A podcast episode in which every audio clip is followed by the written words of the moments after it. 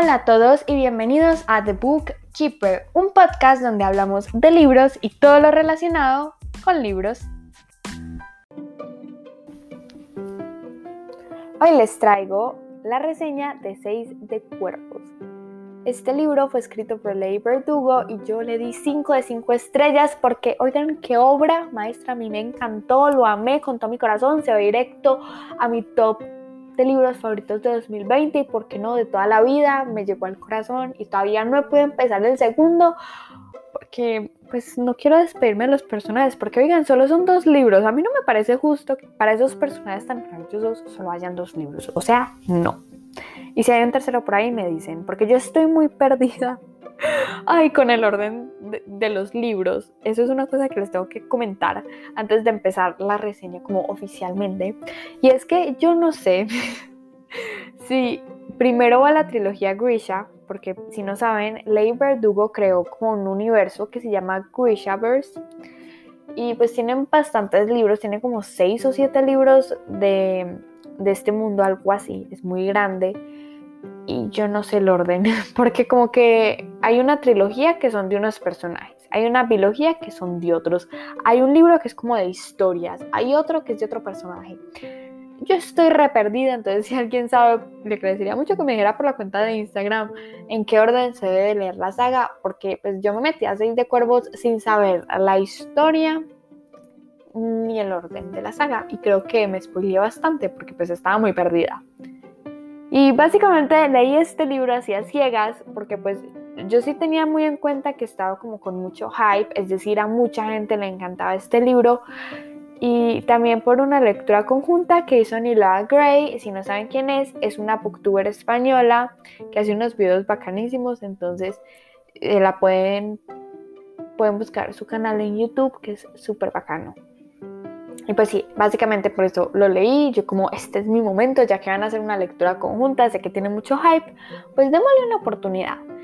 Y a mí me pasa que o sé mucho del libro antes de empezar a leerlo, como por ejemplo con Cazadores de Sombras, yo antes de leer los, los primeros libros ya sabía muchísimo de la historia, o me pasa lo contrario, que no sé absolutamente nada de la historia. Y pues para mí no hay punto medio. sí, yo sé, es muy extremo.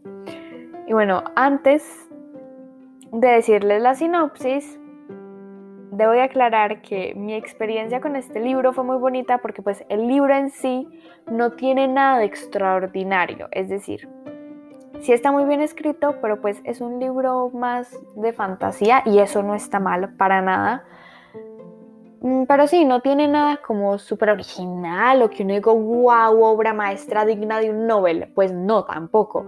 Simplemente que el libro y yo hicimos como clic y llegó a mi corazón. Y eso fue lo que pasó y por eso lo amo tanto. No hay otra razón. Ahora sí, la sinopsis para que no se sientan tan perdidos. Resulta que tenemos como una banda de criminales, de ladrones. en y pues ellos les encargan literalmente entrar como a la prisión más segura del mundo para robar algo. O sí, robarse a alguien, mejor dicho, sacar a alguien de ahí y les van a pagar. Y es como misión imposible. Y ya, solo les voy a decir eso. Ahora sí, empecemos. La ambientación.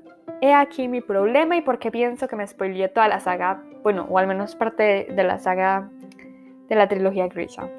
Resulta que en los primeros capítulos yo no sabía dónde estaba parada, yo no, yo estaba súper perdida, yo pensaba que dos personajes estaban juntos y pues no. Yo, la, que le encanta el amor y todo eso, no, no, no estaban juntos, yo no sabía qué estaba pasando porque estos tenían magia, quiénes eran estos, quiénes eran los otros, porque se estaban enfrentando, yo estaba hecho un lío y me tocó parar, respirar y volver a leer varios párrafos. Y resulta que yo creo que la autora ya introdujo el mundo en libros anteriores y por eso aquí no se centra en explicar pues como ese sistema de magia, sino que se centra más en los personajes y es algo que agradecí mucho. Pues los personajes, sí me hubiera gustado una explicación. Entonces todavía no tengo mucha claridad de la parte de Grisha, como la parte mágica. Todavía tengo muchísimas dudas, pero bueno, voy a leer la trilogía Grisha y espero solucionar mis dudas. Entonces, para resumir, la ambientación está muy bien hecha. Entendí la mitad. Pero en serio que quiero ir al lugar Ketterdam porque la forma en que lo describen es muy bonita. Bueno, sí, hay bandas criminales y todo, pero lo describen como un hogar y, se siente muy chévere. También la parte de los poderes, aunque entendí muy poquito, se nota que la autora tenía muy claro para dónde iba la historia. También la ambientación como de la prisión, de la cárcel. En ningún momento me perdí en cuanto a geografía se refiere. Creo que la autora hace un muy buen trabajo con las pocas descripciones que da, porque el libro no se centra tanto en las descripciones. Se centra más en los personajes. Siguiendo con la historia, lo que les dije, no hay nada de extraordinario en esta historia. Realmente yo nunca había leído nada como de un robo, pues o que yo recuerde como que no. Y me gustó bastante porque si es una historia como lineal, como que solo se centra en el robo, pero también tenemos otras cosas de los personajes. Y a mí realmente ningún capítulo se me hizo aburrido. Sí son largos y pues creo que ya saben que a mí no me gustan los capítulos largos, pero estos los disfruté un montón. Los capítulos están desde perspectivas de, creo que todos los personajes. Sí, todos los personajes hay unos que salen más que otros y pues eso nos da un como otro vistazo más a la historia que si lo contara un solo personaje y me gustó muchísimo. Creo que no está escrito en primera persona, creo que es en segunda. Sí, bueno, no me acuerdo. El caso es que la historia me gustó bastante. No se me hizo predecible para nada. Siempre da unos giros muy buenos y pues para mí fue muy satisfactorio porque pues nunca me cansé de leer y aunque algunas veces es como, ay, ya por favor salgan de ahí que me va a dar algo, creo que la autora maneja muy bien ese sentimiento de, de saber si sí van a salir o si no van a salir o qué va a pasar la autora hace magia con la historia, porque para ser sencilla, pues es bastante buena. Y ahora sí, el punto donde me voy a explayar a hablar, porque tengo muchísimo que decir. Los personajes. Qué joyitas de personajes. A mí las historias que se centran muchísimo en los personajes y que tenemos como mucho mirada atrás, al pasado y todo eso, suelen no gustarme al 100%. Siempre les doy tres o cuatro estrellas y no es por nada, simplemente que hay algunas escenas que no me interesan y estoy más concentrada en la historia. Pues aquí un balance muy, muy bueno. Si hay una persona que no le gusta el libro, entiendo perfectamente por qué. Porque en algunas partes se puede volver un poquito tedioso, pero para mí fue antes lo mejor del mundo. Porque los personajes están construidos de una manera literalmente perfecta.